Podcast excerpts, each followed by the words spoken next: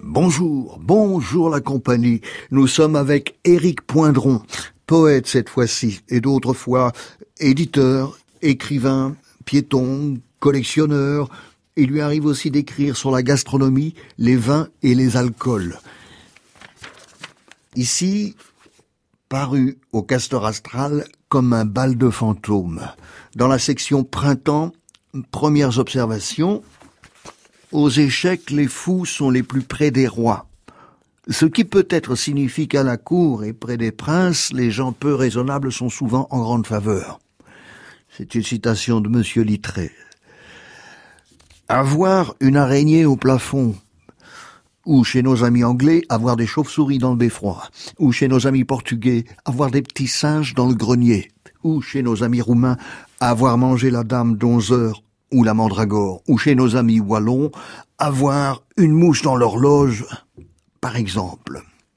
Toujours cette oscillation entre les trois singes sages et le bretteur incorrigible. Demeurer toujours improbable, en somme. Improbable.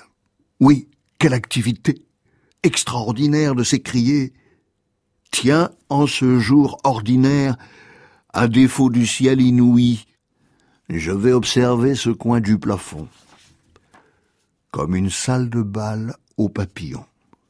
Eh bien, un poème un peu conteur après ce poème délicatement selfie. Un jour de grande chaleur, un poète qui avait grande soif but vingt-six bouteilles. À la suivante, il fit un mauvais pas et tomba dans la bouteille. Elle était gigantesque, ce qui ne dérangea guère le poète. Quand il eut fini de tout boire, il fut tout rempli de vingt-sept bouteilles. Il ne pouvait plus se lever, plus rêver. Il prit peur et se mit à crier. Ohé, quelqu'un, une belle âme, une échelle, un miracle. Un marchand de couleurs qui passait par là et vit la bouteille, approcha son nez et d'un écho dans le goulot dit à l'ennuyé, presque noyé, Bien fait, l'ami. Te voilà en regret.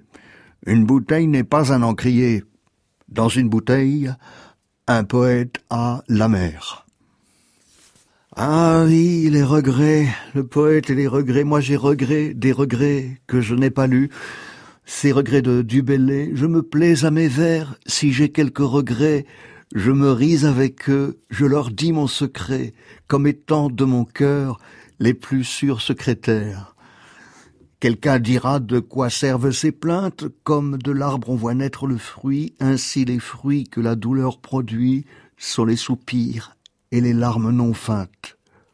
Et c'est pourquoi d'une douce satire entremêlant les épines aux fleurs, pour ne fâcher le monde de mes pleurs, j'apprête ici le plus souvent à rire, dit Dubellay.